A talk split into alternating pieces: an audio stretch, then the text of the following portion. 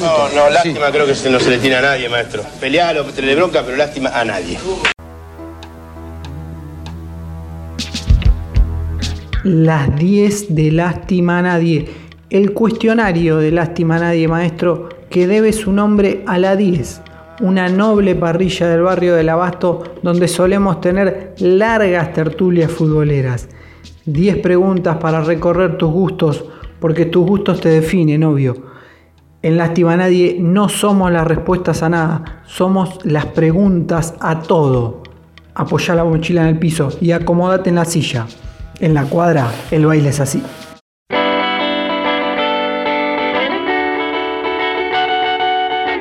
Maestro, pero usted muerto, no está muerto. Explíqueme, por favor, se lo pido.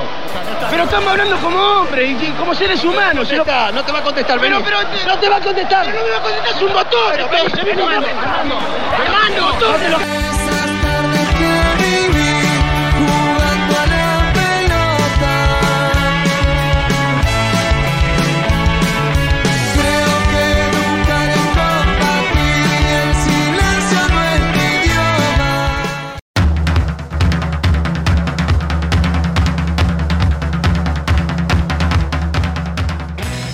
Periodista deportiva egresada de la Universidad Nacional de La Plata, relatora y comentarista de fútbol en Deporte B, responde las 10 de Lástima a Nadie, Carla Mileo.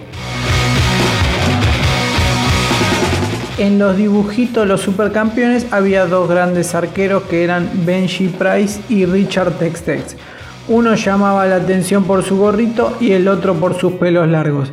Decime arquera favorita o arquero favorito por su look. Eh, Bueno, un poco como que me desequilibré con la referencia, pero mm, si me tengo que quedar con un arquero, una arquera, voy a traer a Verónica Fuster. Ella es la ex arquera de gimnasia, eh, lo fue en Villa San Carlos también y ahora es la directora del departamento de arqueras de gimnasia, que además es el primero de, de Latinoamérica, que no es, cosa, no es poca cosa.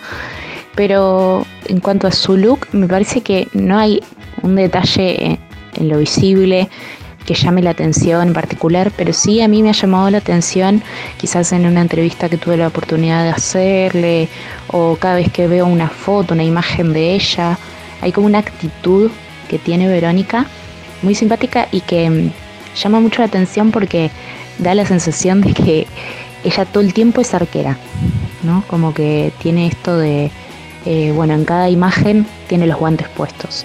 Cuando da una entrevista tiene indumentaria de arquera puesta.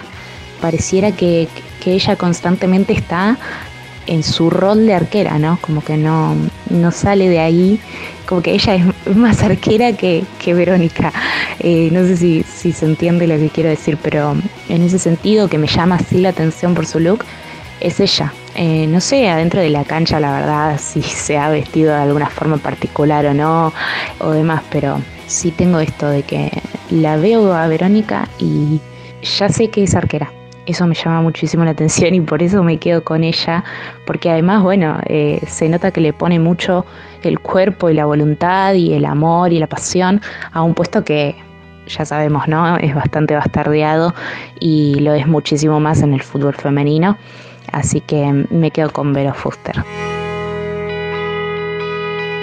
Pregunta número 2. De los buenos y las buenas nos vamos a la otra vereda. Esas y esos que si lo tenés de rival te sacan una úlcera, pero igual dámela y dámelo siempre. Para arrancar tengo que aclarar que soy muy de la rivalidad extrema, aunque esté un poco mal. Soy muy del blanco o negro, entonces me cuesta muchísimo, me cuesta horrores reconocer virtudes en rivales. Pero en un intento por encontrar quizás alguna actitud o, algún rival que me haya sacado así úlceras, como decís, me parece que lo que más me molesta cuando estoy rivalizando eh, es que, que el otro, que mi rival, sea eh, pícaro, sea canchero.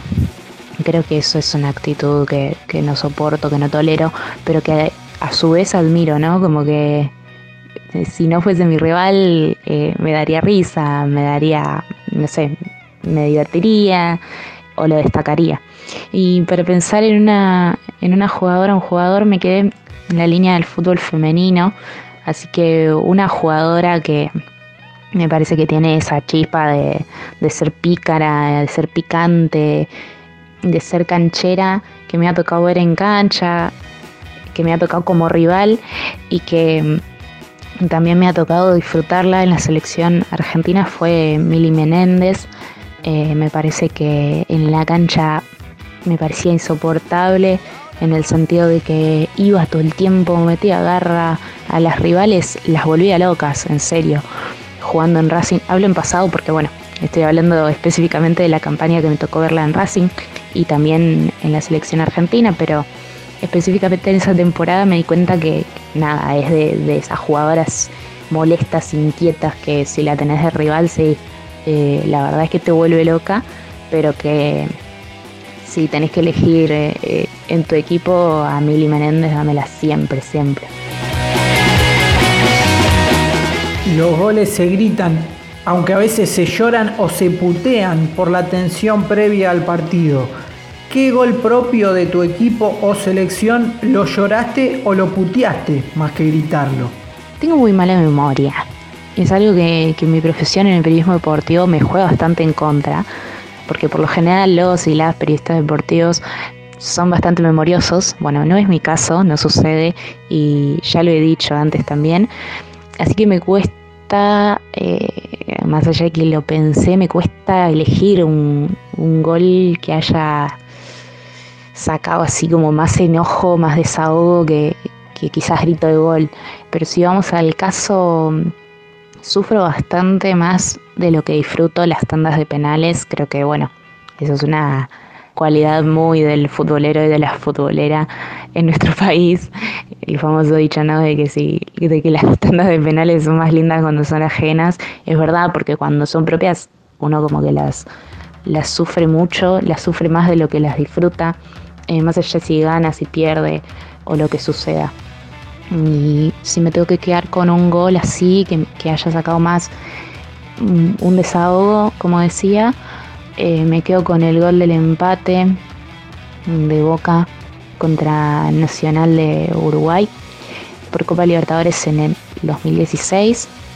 bueno, yo venía de, de tandas y tandas de partidos y partidos en los que cada vez vivía como más fervientemente el fútbol, me había acercado mucho al club.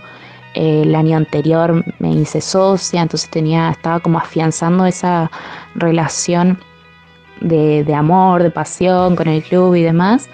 Entonces esa, esa definición, esos cuartos de final, los viví a flor de piel, ¿no?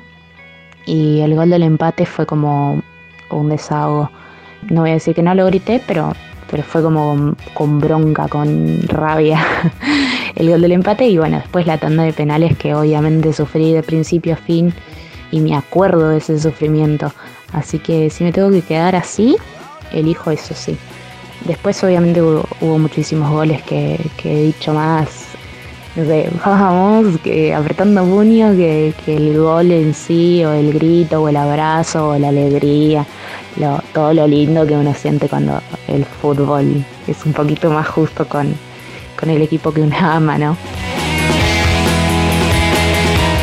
Bien sabemos que somos exportadores de canciones de cancha, así que te pido cantito de cancha de cabecera. Particularmente me gustan mucho los cantitos que refieren o que marcan como una diferencia, ¿no? Que hablan de una identidad, que hablan de una forma de ser y una forma de mostrarse ante los demás, ante el otro, algo como que, destaca de cada equipo, cada, cada club tiene lo suyo, ¿no? Y en el caso de Boca me parece que algo que está muy arraigado a la identidad y que se expresa todo el tiempo, cada vez que se puede, es esta noción de, pueblo, de carnaval, de alegría, de color, de barrio. Entonces me gustan mucho los, los cantitos que hacen alusión a esto, ¿no? Como por ejemplo, somos la mitad más uno, sos el pueblo y el carnaval. Ese es uno de los más lindos. Después hay otro que, me ha tocado particularmente sentir mucho eh, yendo a la cancha. Siempre uno encuentra ¿no? más el sentimiento en el momento que, en el cantito en sí, pero uno que me gusta y que disfruto un montón es Boca, Boca de mi vida. no voy a seguir cantando, pero bueno, vos sos la alegría de mi corazón. Me parece que hay frases en, en cantitos que uno va encontrando que dice, sí, es esto, es esto lo que me pasa. Así que me gustan particularmente esos cantitos, ¿no? Que, dan como un toque distinto o muestran cómo el club, cómo el equipo, cómo la gente, la hinchada, quienes se sienten representados y representadas, eh, se quieren mostrar ante el otro. Por eso particularmente me gusta también mucho un cantito de, de las marchas, de, de las marchas feministas y de la Coordinadora Sin Fronteras del Fútbol Feminista, que es la agrupación eh, más linda del mundo. Hay un gatito que se popularizó mucho y que surge de, la misma Cordi, que bueno, es el fútbol va a ser de todo eso, no va a ser. Me gusta mucho porque tiene la verdad una letra que resume años y años de, de mi vida en ese grito de, rabia, también en ese grito de abrazo de compañeras, en, esa, en ese canto con mucha emoción, tiene sus picos, como bueno, conocemos a, esa canción en otros, eh, con otras letras como La Copa Libertadores es mi obsesión. Entonces tiene todo como esa mezcla que mm, hace que, que nada, que tenga esos picos también, eh, el cantito solo que se disfruta muchísimo. Así que mm, esos son los, cantitos que, me gusta, que disfruto, ¿no? Y por qué los disfruto también. Cada cuatro años hay mundiales para guiarnos la vida. Cada cuatro años también hay Juegos Olímpicos. Decime juego olímpico favorito y menciona un hecho deportivo que pasó en ese Juego Olímpico. Voy a confesar que me pasa que durante los Juegos Olímpicos, igual creo que esto un poco nos pasa a todos y a todas, nos prendemos a deportes que por fuera de los Juegos Olímpicos casi nos olvidamos de que existen, ¿no? que no consumimos.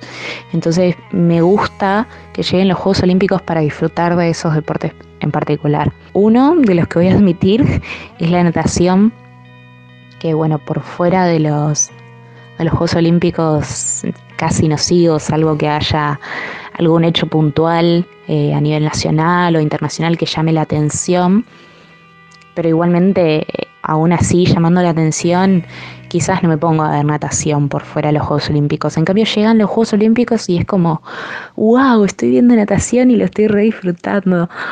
Eh, me pasa con natación y me pasa con esgrima, que absolutamente por fuera de los, de los Juegos Olímpicos no veo, no consumo. Pero llegan los Juegos Olímpicos y los disfruto de principio a fin. Me parece que es el deporte más atractivo de la historia. Me gusta verlo, me gusta consumirlo durante los Juegos Olímpicos. Y no hay un hecho así que haya marcado los Juegos Olímpicos. Sí, hay juegos que me marcaron más o menos el camino por donde querías eh, seguir. Creo que uno de los Juegos Olímpicos eh, fueron la clave para que yo eligiera periodismo deportivo, porque hasta, hasta una edición yo consumía mucho más fútbol que deporte, pero después hice un clic y una ampliación mirando los Juegos Olímpicos cada año y desde muy chica, que eso hizo que, bueno, en mi adolescencia decidiera estudiar periodismo deportivo. Así que a los Juegos Olímpicos le debo más o menos la elección de la carrera más allá del fútbol. Chino Maidana se comió un Guaymallén después de pelear con Mayweather y se puso la remera de la marca. Vos la remera de qué alfajor te pondrías gratis para que la conozca el mundo entero. Esta es la respuesta que menos dudé, porque a mí me decís alfajor y en mi cabeza es sinónimo de capitán del espacio. Tiene que ver también con mucho de, ser de, zona sur y llevar como esa identidad de, de conurbano al frente, ¿no?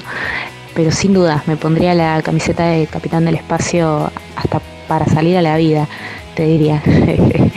Creo que es un alfajor que, cada vez que escucho o, veo que alguien no conoce o que va a comer por primera vez, digo, wow, ¿cómo pudiste estar toda tu vida sin comer un Capitán del Espacio? Para mí, eh, nada, en el Sur es muy, muy común.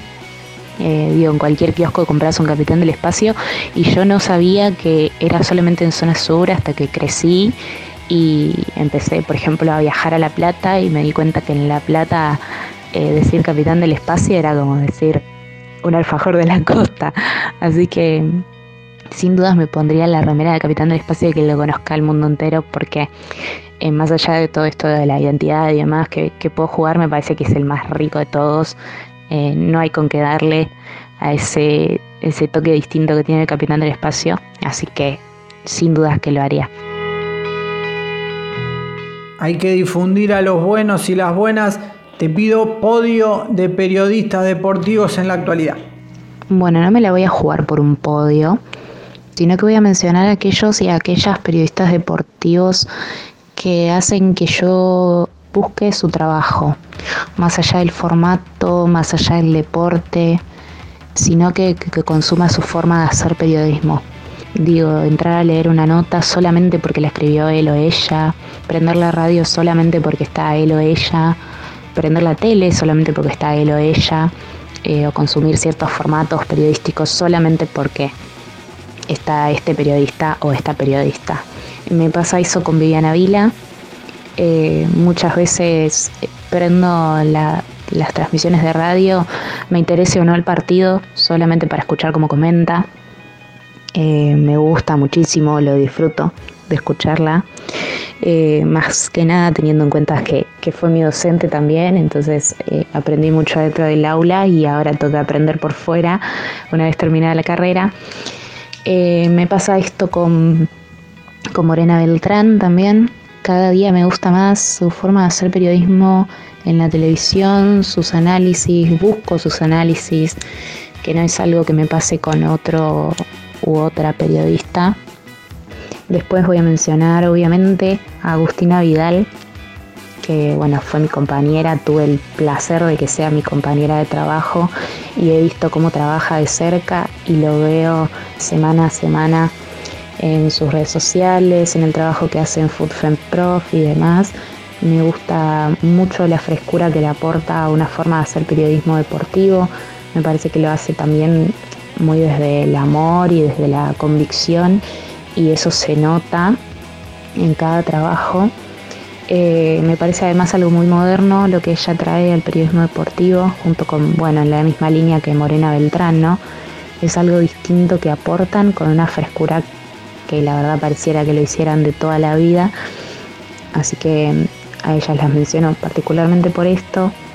Y después me gusta, saliendo un poco quizás del formato, sigo a Ezequiel Fernández Moores y Alejandro Wall em, por, el gancho, que la vuelta que le dan al periodismo deportivo, que en la actualidad es muy difícil de encontrar en otros periodistas deportivos tan conocidos y tan consumidos como lo son ellos dos.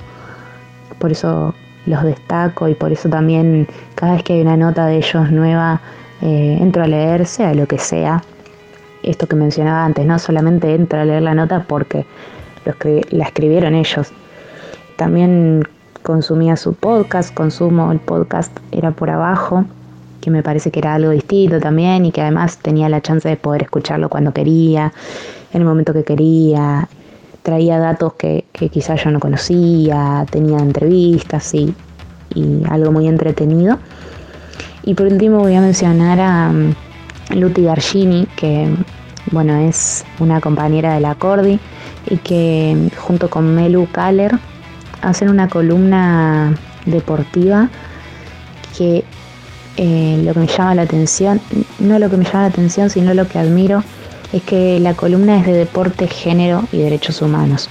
Y me parece que no es algo que en el periodismo deportivo estemos acostumbrados y acostumbradas a ver, que es algo que, se tiene que hacer y que está muy bueno cuando se hace porque siempre tiene eh, una vueltita para mostrar el deporte desde otro lado a lo que estamos acostumbrados y acostumbradas, como decía. Eh, y eso es una responsabilidad enorme y además eso conlleva un trabajo, una investigación, una búsqueda una militancia, ¿no? Ponerle el cuerpo, la cara al trabajo desde otra forma, desde otra perspectiva. y está buenísimo que eso suceda, así que a ellas las menciono particularmente por esto, ¿no? Porque me parece que poder trasladar toda esa militancia por fuera del deporte al deporte y al periodismo deportivo no es una tarea muy sencilla y ellas lo hacen con una soltura, con una calidad que realmente es admirable y lo hacen, bueno, constantemente, pero en particular en el programa, en la columna de Algo con R. Así que mm, con ellas dos me quedo, me quedo por último y, también señalándolas particularmente. Admiro mucho a los y las periodistas que mencioné con anterioridad. Son creo que los grandes eh, ejemplos así que voy tomando con toda su diversidad.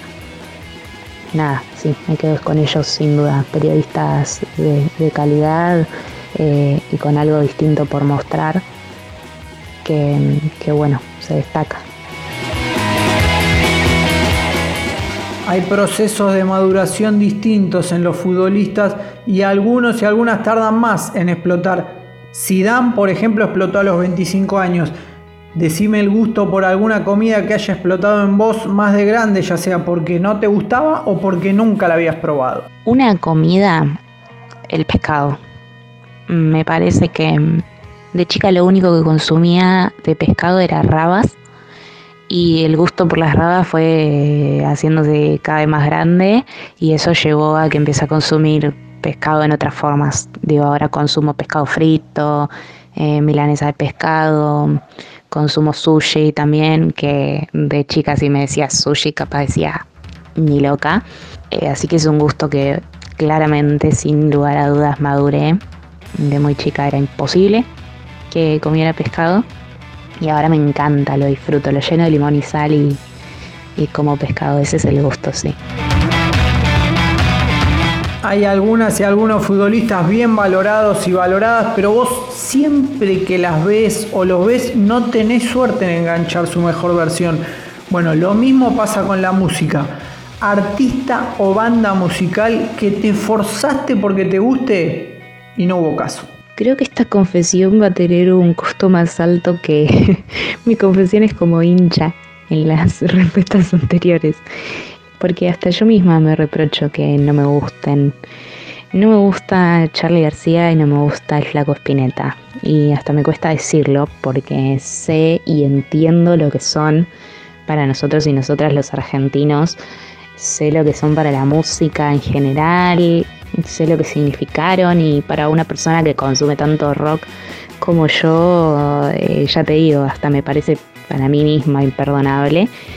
Pero bueno, me parece que en la música, cuando no sucede esto de, hacer clic para que un artista o una banda te guste y tengas ganas de llegar a tu casa y escucharlo, o eh, estés haciendo algo y lo pongas y lo disfrutes, ese disfrute que tiene la música tan particular y tan del amor y tan de la pasión nunca me pasó con el flaco, nunca me pasó con Charlie. Y si bien me lo reprocho y si bien me he esforzado mucho en que me guste, y digo, bueno, ¿qué es lo que tanto le gusta a la gente? A ver, vamos a escuchar. O escucho porque en casa lo ponen y, no me pasa esto de que me guste, de que me dislumbre. Para mí la música tiene que tener eso, ¿no? Destacarse, meterse adentro tuyo y hacerte sentir algo distinto. La música si no es así, casi que no, que no vale, casi que no sirve. Y bueno, por eso no me pasa con el flaco Spinetta no me pasa con Charlie. Tampoco me gusta su estéreo y, y Cerati, pero bueno, eso me lo reprocho un poco menos y hace bastante, bastante tiempo ya que dejé de intentar que me gusten. Mm, con Charlie García me pasa que, que sigo intentando y que quizás de a poquito me va gustando un poco más o hay cosas que tolero que antes no toleraba, como poder escucharlo seguido. Pero nada, esos son mis gustos musicales que hasta yo misma me reprocho que, que no me gusten Charlie el Flaco y que me he esforzado por, que suceda y no, no sucede y que creo que a esta altura es difícil que, que en algún momento suceda. No estoy cerrada y voy a seguir haciendo el intento, pero bueno, ya es difícil, ¿no? Fueron muchísimos intentos. Ojalá pronto termine la pandemia y vuelvan los shows en vivo con público. Te pido que me digas mejor estadio o microestadio para ver recitales y alguno que viste ahí en vivo. Voy a seguir molestando para cerrar con, eh, con urbanismo y voy a traer a un lugar en particular de mi ciudad de Temperley, Auditorio Sur. Eh, bueno, es un lugar donde durante muchísimos años, todos los fines de semana, había un recital, dos recitales. Es un lugar que acá en ibas quizás más por ir al lugar que por ir al recital o por quien tocaba. Y que nada, en su momento también he disfrutado muchísimo y, me la he pasado adentro de Auditorio Sur. Sí, he, ido a estadios, microestadios o lugares con mejor acústica, eh, más cómodos o demás. Pero bueno, yo me voy a quedar con Auditorio Sur por todo esto que mencioné antes. Eh, si tuviera que, decir, bueno, mañana eh, hay un recital y vas a poder ir eh, se terminó la pandemia, vas a poder ir a un recital, a dónde va a ser el primer lugar y otro lugar no se me ocurre que, que no sea Auditorio Sur. Y si me quedo con un recital, en septiembre de 2017 fui a ver a Sky, Auditorio Sur, y me quedó muy marcado porque más allá de que el sonido me voló la cabeza, a Sky lo he ido a ver varias veces y me parece que esa vez sonó de una forma muy particular esa y otra vez que, lo vi en Quilmes, pero bueno, hablando de esta vez en Auditorio Sur, también me pasó que en la previa del recital, antes de ingresar, lo pude ver a Sky y pude ver a la negra Poli y para mí en su momento fue como, wow, los vi, me saludaron y como una tonta no me saqué una foto porque antes vergonzosa que Cholula, pero bueno, por eso pequeño suceso me quedo con ese recital y además fue uno de los primeros recitales a los que fui con mi familia, con mi papá y mi mamá. Siempre iba con mis hermanas solamente o con amigos, amigas, pero esa vez fui con papá y mamá. Era la primera vez que ellos iban a ver a Sky, así que me quedo con ese recital particularmente y con ese lugar, sin lugar a dudas.